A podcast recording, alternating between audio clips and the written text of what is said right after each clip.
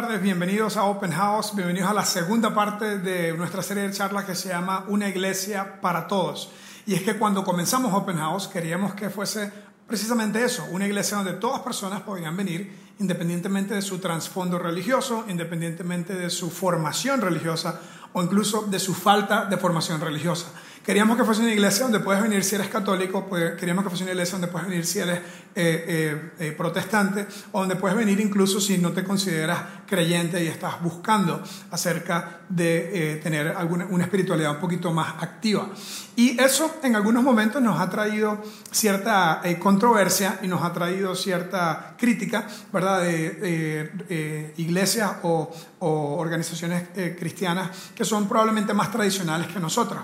Pero durante esta serie de charlas es muy importante aclarar no solamente qué es lo que nos hace a nosotros diferentes, sino también aclarar que a pesar de que somos una iglesia abierta, una casa abierta para todos, sí tenemos un fundamento súper bíblico y hoy precisamente nos toca explicar un poco cómo nosotros entendemos en Open House, personalmente cómo entiendo yo la relación con Dios, el relacionarse con Dios, que va mucho más allá de las ah, denominaciones o la formación religiosa que la gente pueda haber tenido. Entonces, la semana pasada dijimos que la iglesia es para todos y que hay una invitación grande para que todo el mundo se acerque a Dios.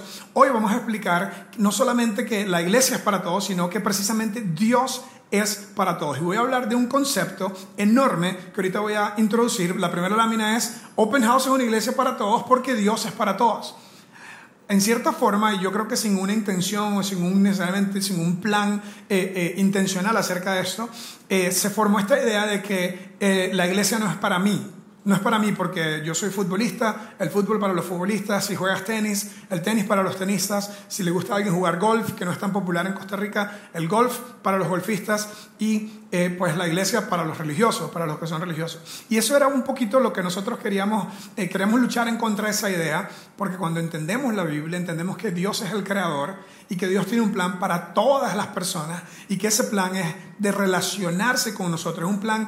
Eh, intensamente y, fundamentalmente relacional. ¿okay? Dios quiere tener una relación con su creación. Hoy vamos a presentar que ese plan, o vamos a presentar una idea enorme que tal vez has escuchado antes y tal vez no. Eh, va a ser una charla un poco diferente, ¿verdad? No va a ser una charla tan, tal vez tan práctica, así que necesito que se pongan su, su thinking hat, ¿verdad? Que se pongan su cerebro de pensar por un rato, ¿verdad? Para que me acompañen en esta idea de un concepto enorme que la Biblia le llama el concepto de la gracia. ¿ok? El concepto de la gracia. Vamos a hablar de que la gracia de Dios es para todas las personas, para todo el mundo. Que nunca significaba que deberían haber algunos grupos religiosos que tenían como un acceso directo a Dios y los demás están por fuera. Eso no es, al menos eso no es como lo entendemos en la Biblia. Entonces vamos a hablar un poco acerca de la gracia, ¿ok? Probablemente has escuchado esto, probablemente no, pero la idea es que hoy todos tengamos súper claro qué significa la gracia de Dios ¿Qué, tiene, ¿Qué implicación tiene eso para mí individualmente como persona?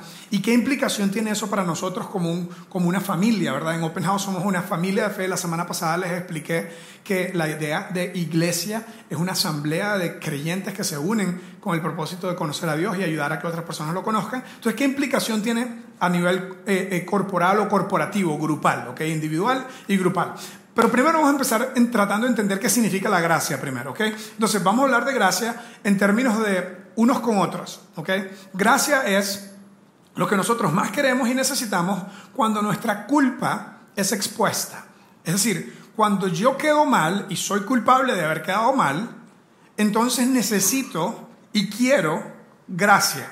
Si yo te digo, vamos a tener una reunión el martes a las 2 de la tarde y tuve un problema y no pude llegar y te quedé mal, porque fui descuidado, porque no puse atención, porque puse dos cosas al mismo tiempo. Entonces yo soy culpable de haber sido irresponsable, de haberte quedado mal y necesito tu gracia. Okay, ahora, ese ejemplo es sencillo y es un poco, un poco no, es tan profundo porque puede, puede suceder por, por tema de descuido, por tema de desorden, pero cuando llevamos esto a un punto más allá, es un poquito más, más profundo. Déjame mostrarte el siguiente punto. La gracia es lo que más nos cuesta dar cuando otra persona es culpable contra mí. Digamos, tienes un socio de trabajo y no por accidente, no por descuidado, sino por, por con premeditación, con mala intención, con saña, se aprovechó de algunas circunstancias y, y te hizo trampa, entonces te toca a ti darle gracia. No gracias, ¿verdad? te toca darle gracia, darle, darle perdón, cancelarle la deuda, eh, eh, eh, no, no, no usar eso en contra de él. Y es muy difícil hacer eso. Entonces tenemos la gracia, es lo que más queremos cuando nosotros somos culpables, es algo que nos cuesta darle a otra persona cuando alguien es culpable en contra de nosotros. ¿ok? Ese es el concepto de la gracia en las relaciones humanas. Ahora, ¿cómo es el concepto de la gracia de Dios para con nosotros? ¿ok? Y esa es la siguiente lámina. La gracia de Dios es el favor no merecido, esta idea de favor, esta de que Dios hace algo por nosotros y no nos da lo que nos merecemos y al contrario nos da algo bueno que no nos merecemos. A través de toda la Biblia, Antiguo y Nuevo Testamento, está esta idea de que Dios nos ha dado un favor no merecido, de que Dios tiene gracia para con nosotros, ¿ok? Entonces hoy mi meta es otra vez, aunque es un tema probablemente más eh, filosófico y teórico del que normalmente hablamos en Open House, mi meta hoy es que todos hagamos súper claros de qué significa esto para mí y qué implicación tiene esto para mí. Y vamos a comenzar, así que eh, pónganse cómodos, porque vamos a comenzar en el libro de Génesis y vamos a terminar en el de Apocalipsis. o sea, así que pónganse como, no, mentira, vamos a salir eh, a, la, a la 1 y 35, así que, pero no se preocupen por el reloj. Bueno, vamos a comenzar literalmente el libro de Génesis. Dice la Biblia en Génesis, Dios creó el, el mundo entero y todo era perfecto.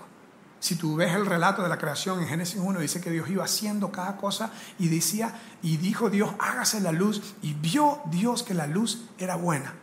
Y dijo Dios que hayan lumbreras y que hayan estrellas y planetas. Y vio Dios que era bueno. Hizo los animales y dijo, qué bueno me quedó. Hizo la, la, vegetación y dijo, esto es bueno. Todo, entonces está este patrón en los primeros cinco versículos de la Biblia, en los primer, el primer párrafo de la Biblia, está este patrón de que Dios está haciendo algo bueno. ¿Y por qué? Y la pregunta filosófica más importante es, ¿para qué? Como, ¿por qué Dios hizo todo esto? Si Él es omnisciente, es decir, que sabe todo, ¿para qué hizo algo que, que por ahí tenía el potencial de desviarse? Y, aunque no pretendo yo tener la respuesta, la respuesta a eso, una de las cosas que encontramos en la Biblia es que Dios es un Dios de amor y relacional. Y quería hacer esta relación entre el ser humano y nosotros. Y nos hizo diferente. En el día 6 dice que hizo al ser humano a su imagen y a su semejanza. Es decir, que hay una huella dactilar de Dios en ti, que hay algo divino acerca de ti pero al mismo tiempo nos hizo con una facultad diferente a todos los otros aspectos de la creación, a todos los otros factores de la creación y nos dio conciencia, nos dio libre albedrío, nos dio la libertad de voluntad de escoger. En un mundo perfecto, había un jardín perfecto y otra vez más allá, si tú entiendes esto y lo aceptas como algo literal, ¿verdad? De una creación de hace 6.000 años, o si lo ves esto como algo también metafórico, en un mundo perfecto Dios puso al hombre y la mujer, todo era perfecto, habían chorrocientos árboles de los que sí podían comer. Y en su expresión del libro albedrío Dios le dijo, hay uno del que no puedes comer.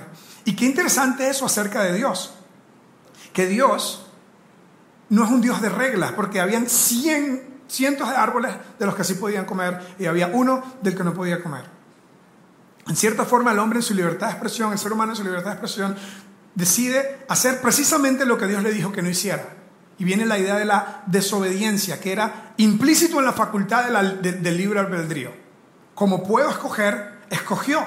Y Dios quería que no escogiera eso porque no era lo mejor para él. ¿Y qué hace Dios en el puro momento? Y, otra vez, otra idea súper poderosa que para pensar para otro día es, imagínense, el mundo era perfecto. Dios, Adán y Eva, el primer hombre y la primera mujer tenían un mundo perfecto, podían comer lo que sea, no afectaban las calorías tal vez. Este madre tenía una mujer desnuda, no tenía suegra, tenía un mundo, tenía un mundo, eh, la suegra de ella era Dios, el suegro de ella era Dios, era un mundo perfecto, era un mundo, no podía ser mejor este mundo. Y sin embargo, así como había la capacidad y el potencial divino, también en el ser humano había por, la libertad de escoger y, por haber escogido lo que Dios le dijo que no, entró el pecado al mundo. ¿Y qué hizo Dios cuando entró el pecado al mundo? Se fue a trabajar en su gracia. Es decir, te voy a decir lo que Dios no hizo. Imagínate que eh, yo tengo, no, no te imaginas, te cuento, yo tengo un perrito en la casa, bueno, en realidad es el perrito del día, eh, eh, pero por ende es de todos en la casa, se llama Viking, yo le puse el nombre vikingo en inglés, ¿verdad? Pero es un puro, ¿verdad? Que es así chiquitito. Y le puse ese nombre para sentirme, yo quería un perro grande, ¿verdad? Entonces le puse, le puse ese nombre, no me dejaron tener un perro grande, entonces le puse un nombre de perro grande, vikingo, ¿verdad? Entonces Viking, eh, y yo creo que él cree que él es un perro grande. Él cree que él es un pastor alemán, de verdad. Él cree que él es un pastor alemán. Es un perro guardián. Cuando alguien llega a la casa, ah, sale y empieza a ladrar, ¿verdad? Y ladra como un chihuahua casi, ¿verdad? Pero sale con toda la fuerza, ¿verdad? Y también él cree que es un perro cazador, porque si usted deja la puerta abierta, ese perro sale a proteger a todo el mundo en el vecindario, se pelea con los otros perros, persigue a la gente que va caminando, es un rollo. O sea, acá rato me llaman, hay un video literal que parece una pantera, este perrito puro, saliendo de mi casa y como que, ok, no tengo excusa, ya hasta un día nos íbamos a poner una multa por el perro en la casa que a rato sale y molesta a los vecinos. Perdón. Lo cierto es que te voy a decir lo que yo no hago cuando vienen, cuando vienen a quejarse de mi perro, te voy a decir lo que no hago. Cuando el perro se sale de los límites de mi propiedad, yo no le digo, ay, lo siento, ese perro ya no es mío. Ese perro ya no es mío, que vea él cómo se las arregla. Porque se salió de mi jardín, se salió de los límites de mi propiedad y por lo tanto ya yo no tengo nada que ver con ese perro. Es ridículo pensar así, ¿verdad? Es mi perro y aunque se salió porque es un desobediente, yo voy y lo busco yo voy y enfrento la responsabilidad. Y eso es exactamente lo que Dios hizo con nosotros. La diferencia es que nosotros no somos un animal, somos un ser humano con conciencia, con libre, con, y, y el libre albedrío nos da responsabilidad. Nos da la capacidad de obedecer o de no obedecer, pero nos da responsabilidad. Entonces, ¿qué hizo Dios cuando el hombre en un mundo perfecto no podía estar más perfecto? Escogió precisamente lo que Dios le dijo que no hiciera. ¿Qué hizo Dios? Se puso a trabajar. Inmediatamente Dios comenzó, por su gracia, escogió limpiar el desastre que nuestro pecado había causado. Cuando nosotros desobedecemos a Dios, la Biblia le llama pecado, no es un error. Un error es cuando tú te tropiezas con alguien, un accidente, ¿verdad? Un error es cuando sumas mal. Pero escoger hacer algo que Dios te dijo que no hicieras no es un error, es un pecado. Y la Biblia le llama pecado. Entonces, Dios, a pesar de nuestro pecado, Él escoge limpiar el desastre que nosotros hicimos. Nosotros tenemos una amiga que estudió medicina igual que Ashley, pero se fue por el lado de paramédicos y ella se llama Joy. Ella dice que su trabajo es muy duro porque ella tiene que ir a limpiar el desastre que otras personas causan. Tiene que llegar a una escena de un accidente a literalmente limpiar y recoger las personas y las cosas del el desastre que alguien, a veces por irresponsabilidad, que alguien ha causado.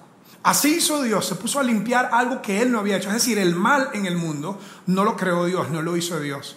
Más bien Dios creó al hombre perfecto, le dio una gran facultad, él la ejercitó y se apartó de Dios y Dios está desde entonces limpiando ese desastre. En el Antiguo Testamento, la historia, para salvarles la leída, son 39 libros, pero igual les recomiendo que lo lean.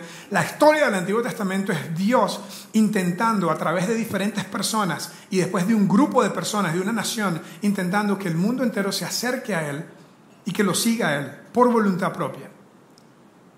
Una de las personas claves en, este relato bíblico es un señor que se llamaba Abraham. En la pura historia de Abraham vemos un gran insight, vemos un punto clave de cómo Dios quiere relacionarse con nosotros. La Biblia dice que Abraham vivía en Ur de los Caldeos, en el sur de Mesopotamia, sur de Irak. Y Dios le dice a Abraham que deje su tierra y su parentela y se vaya a un lugar que le va a mostrar. Y Abraham decide hacer, confiar en Dios y decide creer lo que, lo que Dios le había dicho y sale. Pasó el tiempo y no estaba teniendo hijos. Dios le había prometido que iba a tener una gran familia y Abraham no está teniendo hijos. Su esposa Sara no puede tener hijos según él. Al menos en ese tiempo es algo que la gente pensaba que era culpa de la mujer. El punto es que decide él, y en este caso sí, sí era la, mujer que era estéril, porque decide él pensar, bueno, si Dios me dijo que iba a tener un hijo y esto no está sucediendo, eh, de, de, alguna forma va a, va a suceder. Ustedes saben la historia tuvo relaciones con la empleada de, de, la, esposa que se llamaba Agar y después Dios dijo, no, no, no, ese no era el plan, Dios, Dios, se, le aparece otra vez y le, y le, dice que él va a ser una gran nación, pero de un hijo de su esposa Sara. Y esto es lo que sucede, esto está en el libro de Génesis capítulo 15. Dice así, dice, el Señor llevó a Abraham afuera a las estrellas. Imagínate en el desierto, no hay luces, no hay nada, y se ve una noche estrellada perfecta, y Dios le dice a Abraham, y otra vez, esto es difícil de entender, si era como que Dios se le apareció, o era un sueño, o era una visión, no sabemos. El punto es que Dios le está diciendo, mira hacia el cielo y cuenta las estrellas si puedes, y a, ver si puedes y así de numerosa será tu descendencia, pero, pero no hagas las cosas a tu manera, es de un hijo que yo te voy a dar de, de, tu esposa Sara, ¿ok? Y en ese momento Abraham como que, como que, como que dice, ok, sorry, cometí un error, no debía haber hecho eso, y dice que decidió creer lo que Dios le decía. Entonces ve, ve lo importante de este texto bíblico, dice, Abraham creyó al Señor, y el Señor se lo reconoció. ¿Le reconoció qué? El creer. Creyó al Señor y el Señor se le reconoció como justicia. No había hecho algo bueno, acababa de hacer algo malo, de hecho.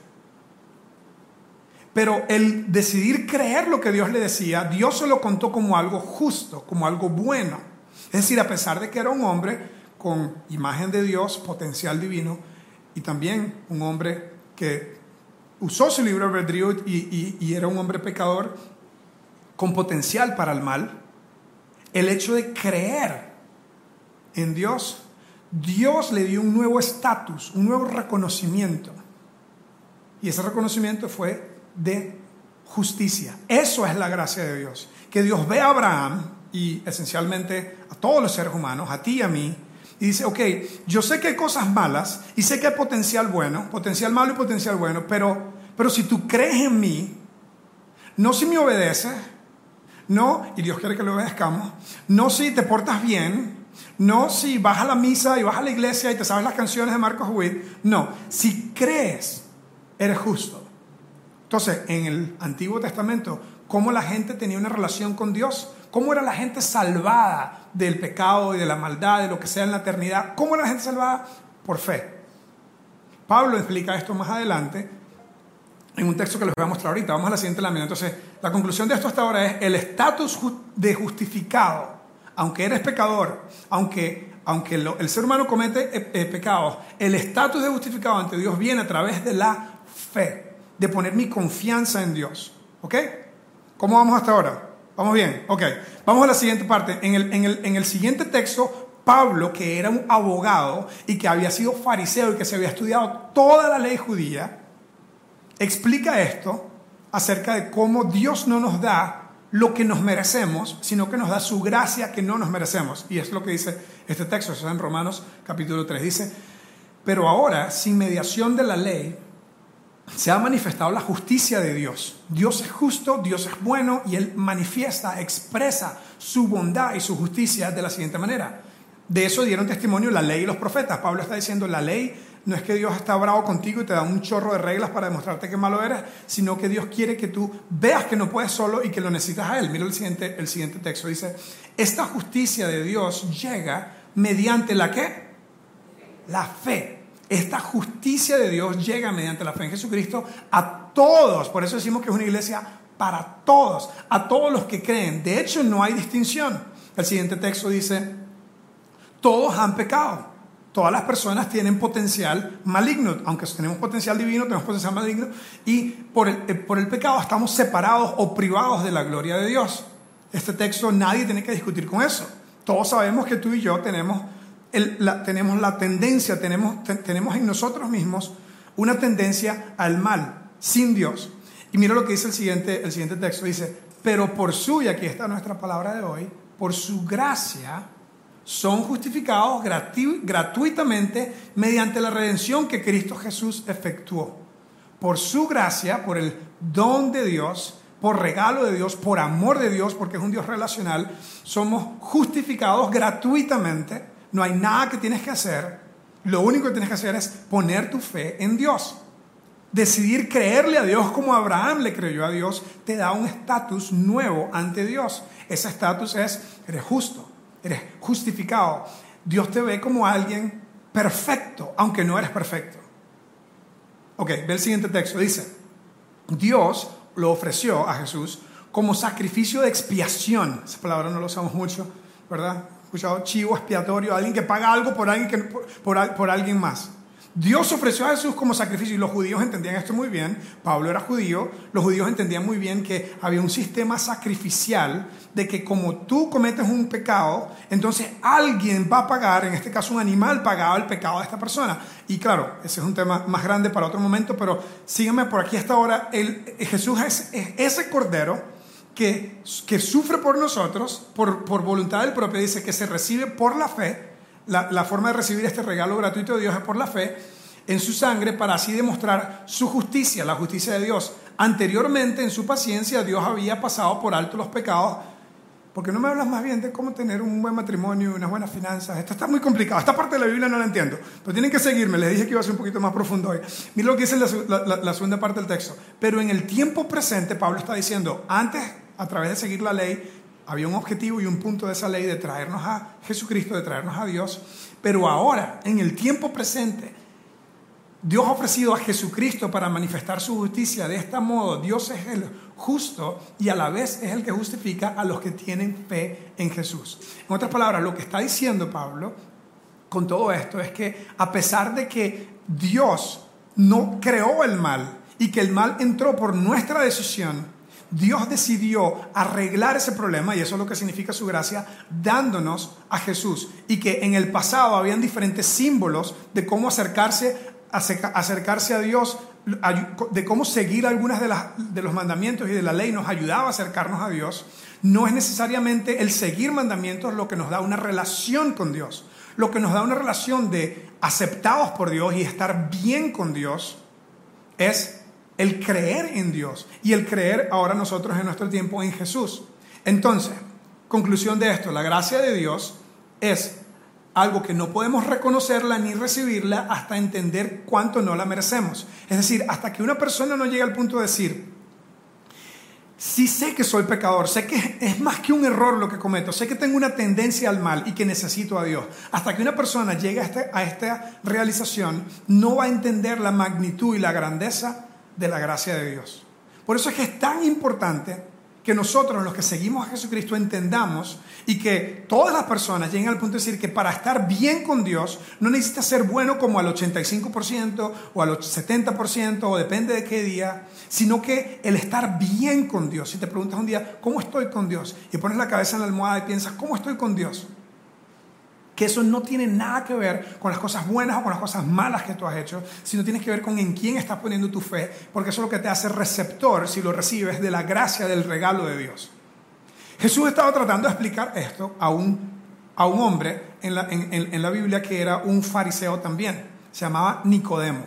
Nicodemo era un experto en la ley. Jesús andaba haciendo todos estos milagros y algunas personas pensaban que era el Mesías, que era de Dios, y la mayoría de los judíos eh, religiosos no pensaban que era de Dios. Pero este hombre Nicodemo y un grupo de sus amigos estaban inseguros, estaban confundidos, era como que es demasiado bueno lo que hace, se parece a muchas cosas que hablaban los profetas, tenemos que ir a hablar con él, pero no querían ser asociados con él, entonces vinieron a hablar con Jesús en la noche sin que nadie se diera cuenta, Nicodemo tomó el liderazgo y dijo, yo voy a ir a hablar con él, me voy a entrevistar con él, y le dieron un chorro de preguntas, tal vez probablemente los, que, los amigos de Nicodemo, y Nicodemo va y se entrevista con Jesús y le pregunta esencialmente, ¿cómo puedo yo estar bien con Dios? Tú estás hablando acerca de acercarse a Dios, de arrepentirse, pero no pero pero, estás confundiendo a la gente acerca de la ley. Nosotros tenemos la ley de Moisés y tú estás enseñando que solo por creer, que solo por creer en ti. ¿Cómo es la cosa? Explícame esto. Y esto está en el libro de Juan, en el capítulo 3. Y Jesús tiene una maravillosa conversación de la gracia de Dios con Moisés, de, con, con Nicodemo, y le explica la historia de Moisés, que está en el libro de los números, una historia que definitivamente Nicodemo conocía, porque Nicodemo, a diferencia de los discípulos, había sido entrenado en las mejores universidades, en las mejores escuelas de Jerusalén. Los discípulos, la mayoría eran de Capernaum, que era una zona donde la mayoría de la gente no, no terminaba eh, de estudiar, sino que trabajaban en la profesión de sus padres, por eso eran pescadores los discípulos de Jesús, porque no habían estudiado y no habían tenido una profesión, sino que seguían el oficio de sus padres. Nicodemo era una persona intelectual, una persona inteligente, un experto en toda la ley, el código civil y religioso de Israel. Y Jesús tiene esta conversación con él le dice, Nicodemo, lo que tú necesitas es un nuevo nacimiento, es recibir un nuevo nacimiento, un nacimiento espiritual. Y eso lo puedes tener gratis, lo puedes tener solo creyendo en mí. Y Nicodemo no entiende. Y Jesús le da una historia que él conocía. Tal vez han leído ustedes en el Antiguo Testamento la historia donde Moisés sacó a la gente de Egipto. Yo le conté esta historia a mis hijos el otro día y Liam, porque es una historia un poco fea, ¿verdad? Y Liam, que le he contado muchas de las historias de la Biblia, decía, esa no está en la Biblia, esa no está en la Biblia, eso no puede ser, yo no puedo aceptar eso. Es la historia donde, donde los los israelitas habían salido de la esclavitud en Egipto y empezaron a quejarse. A mí no me gusta este maná, ¿acuerdan? Maná no es la banda esa de México, sino era un pan del cielo, un pan del cielo que caía, pan por el cual ellos no trabajaban y así los mantuvo Dios por años. Y un día empezaron a quejarse, ya yo quiero otra cosa, pásame un menú diferente, todos los días comemos lo mismo, yo estaba también en Egipto. Ojo, eran esclavos y empezaron a decir, estaba yo también en Egipto. Dios lo toma eso como pecado, como, como murmuración en contra de Dios y decide, ojo a esto, Dios decide, por la maldad de ellos, decide mandarles serpientes. es algo raro, es difícil de entender, por eso Lian decía, mm, mm, eso no está en la Biblia. Les manda serpientes en el desierto y las serpientes los están mordiendo y la gente se está muriendo. Y Moisés le dice a Dios, ¿y qué hago ahora? Primero, son unos, todos se están quejando y todos son unos, un, montón de gente eh, ingrata. Segundo, se me está muriendo la gente, ¿ahora qué hago? Y dice que le dice Dios que se construya una serpiente de bronce como una especie de monumento y que, cuando una, y que le diga a la gente, cuando alguien lo muerde una serpiente, van a venir a la fuera del campamento, a esta zona alta y van a ver a esta serpiente. Y solo por ver la serpiente van a ser sanados del veneno de la serpiente. Solo por ver a esta serpiente de arriba. Entonces, Jesús le está contando esta historia a Nicodemo. Nicodemo obviamente se la sabe. Y luego Jesús le dice a Nicodemo, así como Moisés levantó esa serpiente en el desierto, así me va a pasar a mí. Así, así como lo levantaron en un palo, en un árbol, así me va a pasar a mí. Y todo el que me vuelva a ver a mí va a ser libre del problema del pecado. Va a estar bien con Dios. Así como la gente se sanaba por ver la serpiente, así la gente de ahora en adelante va a ser sanada por volver a, ver por volver a verme a mí. Nicodemo no entendió, pero sí sabemos que eventualmente entendió. Porque sabías tú que si no fuese por Nicodemo, Jesucristo no hubiese resucitado de una tumba linda y perfecta donde estaba, porque Nicodemo, como era un tipo de la alta sociedad, tenía amigos como José Arimatea, que era un platudo que tenía un montón de propiedades, y utilizaron la tumba de José Arimatea, amigo de Nicodemo, para enterrar al Señor. Y precisamente el hecho de que estuvo en una tumba controlada, donde la gente se fijó que fijo estaba muerto, es parte de la razón que hoy creemos en que Jesús murió y resucitó. Es decir, que si Jesús no hubiese, si, Nicodemo, Nicodemo no hubiese sido seguidor de Jesús, Jesús hubiese probablemente resucitado del lugar donde tiraban a todos los muertos que crucificaban los romanos, que era el botadero de basura de, Jerusalén, en las afueras donde estaba todo este lugar donde se hacían las, las quemaciones, donde quemaban la basura del lugar. ¿Te imaginas el Señor resucitando de un montón de basura, limpiándose? ¿Verdad? Y probablemente la gente hubiese dicho, no, no estaba muerto, estaba inconsciente. En fin, el punto es que Nicodemo sí fue un creyente en Jesús y recibió este regalo. Y es en ese capítulo, en el capítulo 3 del libro de Juan, donde Jesús le dice a Nicodemo este versículo que es tan grande y que es tan famoso en el cristianismo que es Juan 3:16, donde le dijo, porque de tal manera amó, ahí está otra vez la gracia de Dios, porque de tal manera amó Dios al mundo entero, a todos, que dio a su único Hijo, Jesús hablando de sí mismo, para que toda persona, para todos, todo en que Él cree, no se pierda, sino que tenga vida eterna. Y yo no entiendo cómo es la eternidad. Yo no estoy tan seguro, ¿verdad? Y nadie ha venido a regresar a contarnos lo que es. Pero lo que sí está claro que entendemos de la Biblia es que el estatus de estar bien con Dios lo recibimos solo por creer. Así fue para Nicodemo, así fue para Abraham, así es para ti y para mí hoy. Entonces, hasta ahora la implicación de todo esto es la gracia de Dios siempre va a ser mayor, vamos a la, a de la mañana, la gracia de Dios siempre va a ser más grande que nuestro pecado. No hay nada que ninguna persona pueda hacer mal para no, para no ser un buen candidato para la gracia de Dios. Nada. Ningún pecado, nada que pueda hacer. Como te dije, en nuestra audiencia tenemos gente que dice, eh, yo he tratado de hacer las cosas bien, okay, yo he hecho mi vida con el mayor orden posible. Y tenemos personas que tal vez dicen, ¿sabes qué? Yo me he jalado todas las tortas que alguien se puede jalar, me las he jalado yo. Y probablemente fuera de aquí tenemos aún más eso eh, eh, más explícito, ¿verdad? No muy lejos de aquí está la cárcel de la Reforma, donde personas están sufriendo las consecuencias de la desobediencia de la ley civil y perdieron su libertad. De la misma forma, lo que Pablo estaba explicándonos es, ante Dios, no es la obediencia lo que te va a dar un estatus de justo y, del, y, por, y por ende libre, sino es el poner tu fe en Él. Entonces imagínense eso. Algunos de ustedes están diciendo que, o sea, que yo puedo decir yo creo en Dios y yo creo en Jesús y luego vivo como me da la gana y hago todo el loco que quiero. Y algunos de ustedes que son más, ¿verdad? Los que se portaron bien, los que hicieron las cosas bien, dicen, eso no me cuadra mucho. Y los que son un poco más torteros están diciendo, ah, me cuadra buenísimo eso. O sea, yo puedo irme de Spring Break, ¿verdad? Gone Wild y después Dios me acepta tal cual. Y esa es la tensión. En la Biblia aprendemos que, como dijo el Papa en la película de los dos papas, el Papa Bergoglio dijo, mientras más grande el pecado, mientras, mientras más grande el pecador, más grande será la bienvenida. La Biblia nos muestra de que Dios es un Dios de gracia. Y si tú dices, bueno, como Dios es un Dios de gracia, yo voy a abusar esa gracia y hacer loco, hacer lo que me da la gana, porque al final Dios me va a aceptar y me va a perdonar. Eso es un, es un, poco irracional, ¿verdad? Porque sería como que yo tengo una botella de veneno y sé que me va a hacer daño y que yo diga, aunque yo sé que, aunque yo sé que esto me va a hacer daño, me lo va a tomar igual porque yo sé que Dios igual me va a sanar. Sería algo eh, eh, irracional. Lo que Dios quiere es, número uno, que, lo, que creamos en Él, que confiemos en Él para recibir su gracia y luego que le obedezcamos para tener una mejor vida. Eso es lo que Dios quiere. Pero no, pero no puedes pensar que vas a estar bien con Dios si te portas bien y que vas a ser rechazado por Dios si un día te portaste mal. No hay nada que tu pecado pueda ser tan grande para no ser aceptado por Dios. Entonces, conclusiones de todo esto que les dije, ¿verdad? Que va a ser una charla un poco más profunda, tienen que darle doble clic a esto, estudiar por ustedes mismos. Algunas de las conclusiones de la gracia de Dios. Número uno, la gracia de Dios no está reservada para gente buena, es para todos, y más bien resalta lo bueno que es Dios. Dios es tan bueno que creó un mundo perfecto, utilizando nosotros nuestra facultad de libre albedrío, lo echamos a perder y Dios se puso a trabajar en arreglarlo. Dios es bueno con su creación, es un Dios relacional, Él quiere estar en relación contigo. Dos, al ver a Dios como Él es bueno y justo, y que no solamente es justo, sino que nos justifica a nosotros, entonces vamos a vernos realmente como somos pecadores.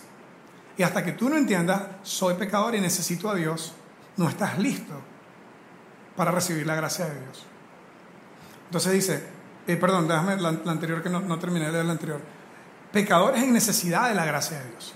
Okay, hasta, que, hasta que no lo reconozcas que eres pecador, por eso en la iglesia católica, en parte del rito, es decir, por mi culpa, por mi culpa, por mi gran culpa. Yo no sé si necesitamos hacer eso, pero eso es una expresión de que el pecador necesita a Jesús. Dios.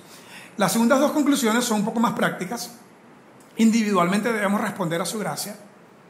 Tú tienes el llamado a responder. Si estás aquí, si estás escuchando esto, ¿cómo estás bien con Dios? Por creer en Él, por confiar en Él.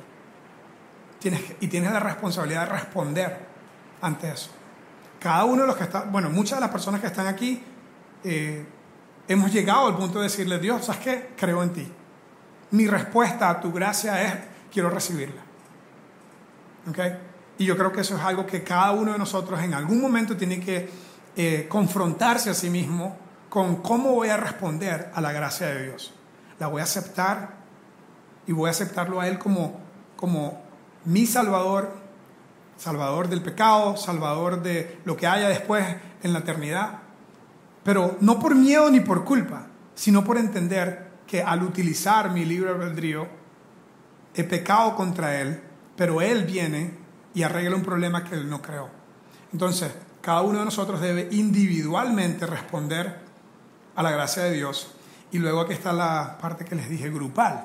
Grupalmente, colectivamente, como iglesia, como comunidad, debemos decidir reflejar la gracia de Dios.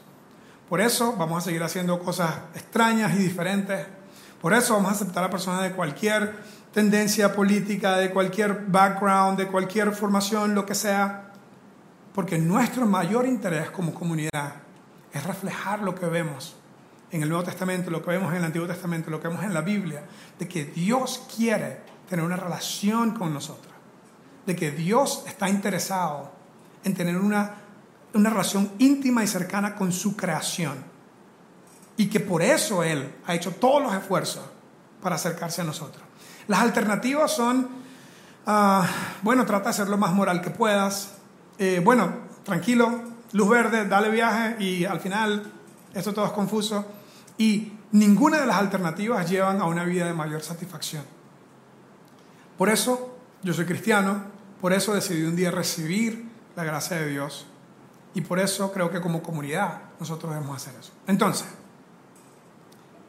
¿cómo estás tú con Dios?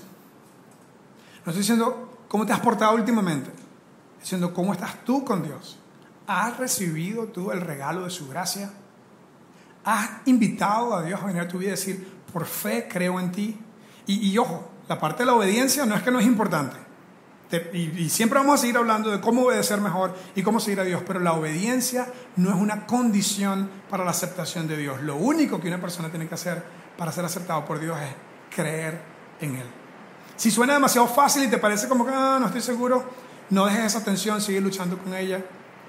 Y si tú dices, sí, me hace mucho sentido y yo sé el potencial que tengo para el mal y sé que necesito recibir esa gracia de Dios, hoy puedes hacerlo.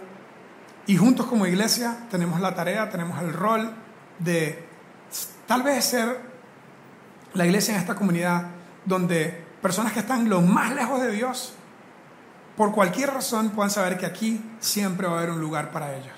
Porque eso es lo que aprendemos de las páginas de la Biblia y eso es lo que nosotros debemos reflejar también. Hoy vamos a cerrar con una canción.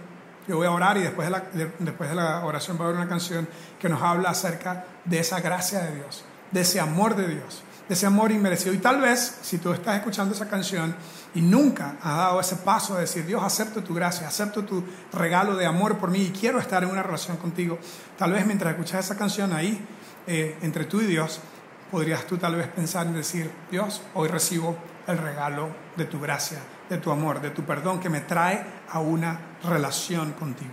Yo te aseguro que si tú haces eso, no va a haber nunca mayor satisfacción de un ser humano que cuando está conectado con su creador.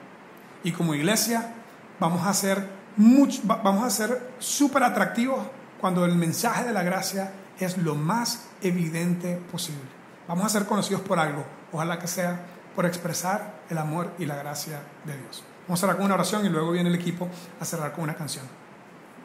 Señor, yo estoy seguro que en 30, 30 minutos no es suficiente tiempo para cubrir a cabalidad un tema tan profundo y tan grande como el problema del pecado del ser humano y de la solución que tú diste a ese problema. Por eso te pido que cada una de las personas que está escuchando esto decida qué va a hacer con este contenido.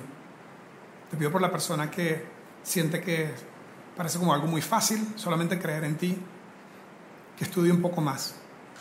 Te pido por la persona que dice hoy, yo nunca he llegado a la realización de que no soy solamente un cometedor de errores, sino que soy un pecador. Y que tal vez hoy alguien entre nosotros pueda estar listo para abrir su corazón a ti. Y que tal vez antes de salir pueda entre, entre tú y él hacer esa oración de fe a ti, o tal vez en algún momento buscar a alguien aquí de la iglesia, o más tarde, o que tú puedas guiar a todo el mundo a que cuando estemos listos podamos abrir nuestro corazón para recibir el regalo de tu gracia. Ayúdanos los que pensamos que eh, la gracia debe ser seguida por obediencia, pero no es un requisito ni una condición de aceptación. Ayúdanos a seguir obedeciendo de la mejor forma que podamos, pero a disfrutar la libertad que tenemos en que estamos bien contigo si ponemos nuestra fe en ti. Y danos las fuerzas para cada día aplicar esa fe en cada una de las cosas que tengamos que enfrentar. Gracias por tu gracia, gracias por tu amor. En el nombre de Jesús. Amén.